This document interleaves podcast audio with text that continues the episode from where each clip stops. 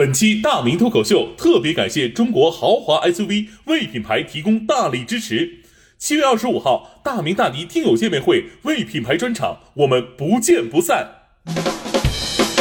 女士们、先生们，Ladies and Gentlemen，现在是大明脱口秀时间，掌声欢迎我们敬爱的大明！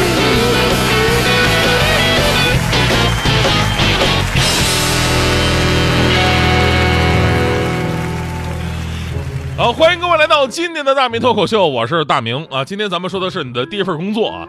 现在回忆起来，真的我觉得满满都是感动啊。当然，最感动的不仅仅是说，呃，你第一次踏入社会学到真正的知识，其实这份工作之前你找工作的整个过程，更会让你感受到那种生活的艰辛。我不知道有多少朋友参加过那种大型的招聘会啊，就是那是你第一次对自己的价值有了一个真正的判断。就大部分人是这样的，就早上去的时候呢，觉得自己是个人才。呃，到了中午呢，觉得自己只是一个人；到了下午，觉得自己连人都不是了。你们倒是看我一眼呐！去的时候，我们都是去寻找梦想；走的时候是给给钱就行啊。我们学校那会儿啊，每年都会举办大型的招聘会，包括很多外校的孩子们也会来找机会，人山人海啊。然后电视台呢，每年都会过来采访报道。当时我记得电视台记者看到有个脸上啊。脸上写着“失望”两个字的女孩，一看就是被了被卷了一百多次那种的。然后呢，就走过去采访去啊，摄像机对准她，话筒怼上怼给她，是吧？问了一些应聘的情况。然后呢，记者就就问她说：“哎，假如让你面对电视机前的观众，那你现在最想说的是什么呢？”结果这女孩啊，从这个包里拿出一份简历，充满期待的说：“哎，那什么姐，你你们电视台今天招人吗？给多少钱并不重要啊。”真的，这些年啊，更加能感受到找工作的这种需求度了。我印象非常深刻的什么，就二零一六年，当时我做了一个全国海选女主播，对吧？很多朋友有印象，就大迪进来的那一届。当时呢，我是在各个渠道把招聘启事发出去了，几天的时间我就收到了四百份的简历，四百份，我的天，一个人根本看不过来。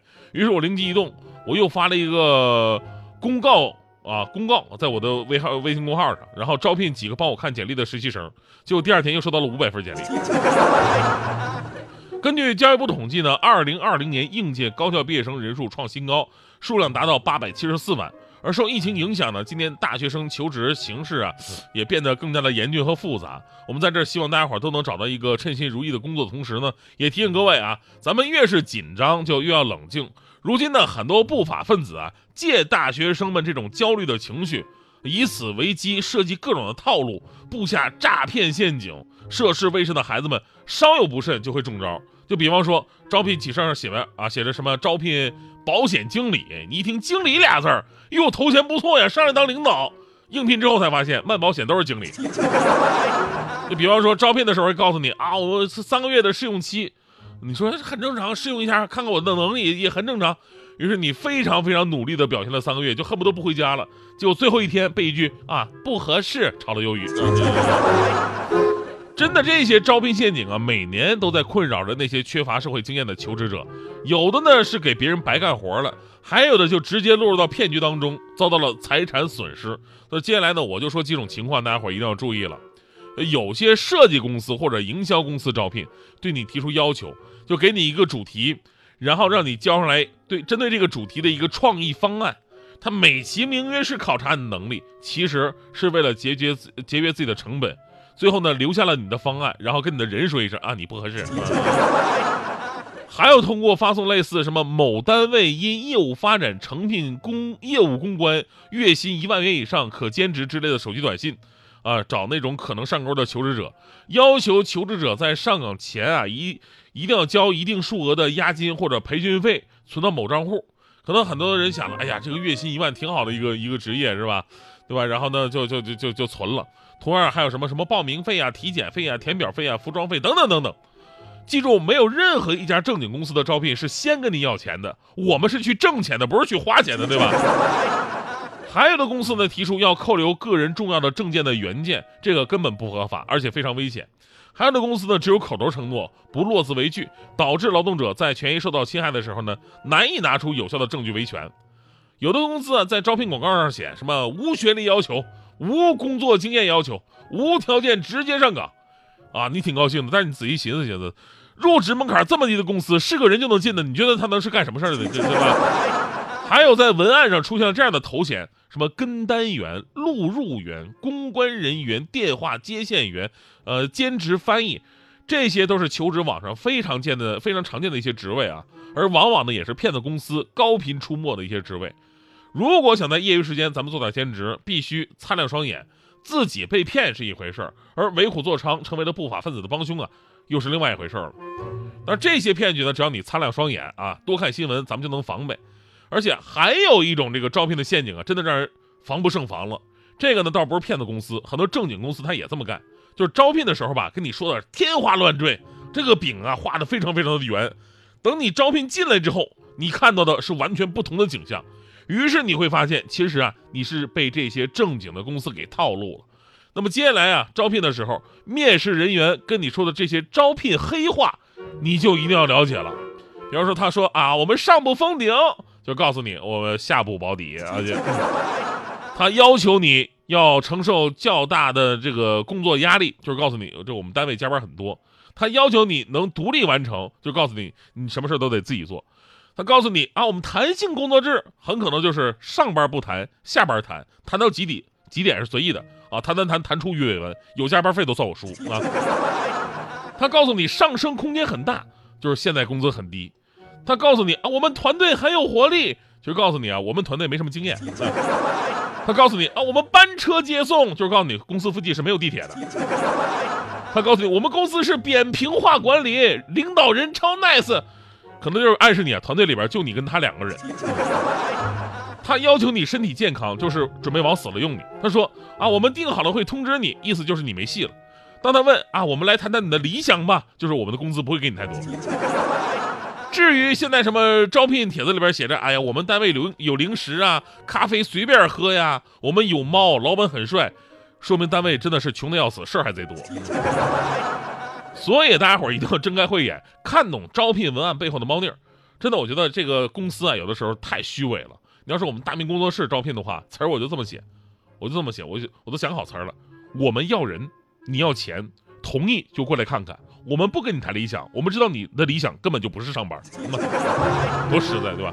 但是，我们最后要说啊，就是找工作之前呢，睁开慧眼，呃，而有了工作之后啊，有了岗位之后，一定要好好珍惜。我们当年有人就痴迷于这个编制的身份，但是现在呢，你编不编制真的无所谓了，能有个适合自己的岗位啊，就已经是最幸运的一件事了。但有的孩子可能，哎，这个这这这一下子上班了，不适合这种坐班的制度啊，或者说不适合这种工作的状态呀，可能几个月跳一次槽，真的没必要啊，好好工作。所以你工作最好的保障是什么呀？不是什么编制，而是你努力的态度和能体现出来的能力。好用的人。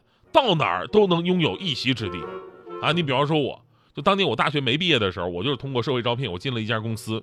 最开始我身份我也是实习生，工资很少，而像我这样的人呢还有很多，而最后只有我一直是非常努力。你看，不到半年时间，就我旁边那些实习生跟我同批进来的，什么临时工啊，表现不好，该辞退都辞退了，那波人就我一个被留下来了。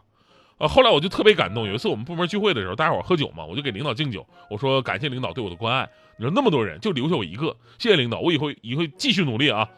结果当时我们领导好像喝多了啊，我就听他迷迷糊糊说什么啊，你放心，没人敢动你啊。你说这么大个单位没个临时工，你以后出事了可怎么办？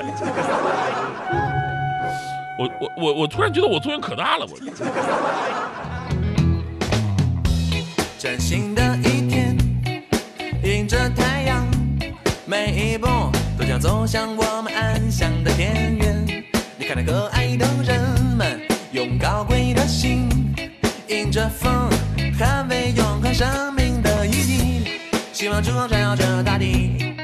手牵着手。哎，我的朋友，必须坚强，即便充满艰难困苦和荆棘，我们总还有力量，我们还有方向。每一天，勇敢的去面对生活。我想看到你们每一个人脸上的微笑。我想看到你们每一个人脸上的微笑。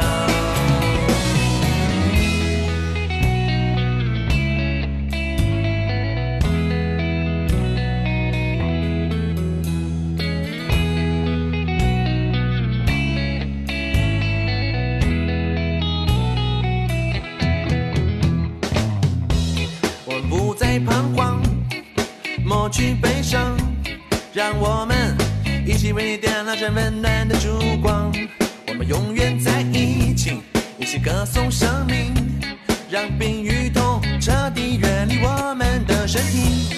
希望之光照耀着大地，我们手牵着手，哎，我的朋友，必须坚强，即便充满艰难困苦和荆棘，我们总还有力量，我们还有方向，每一天勇敢的去面对生活。我想看到你们每一个人脸上的微笑，我想看到你们每一个人脸上的微笑。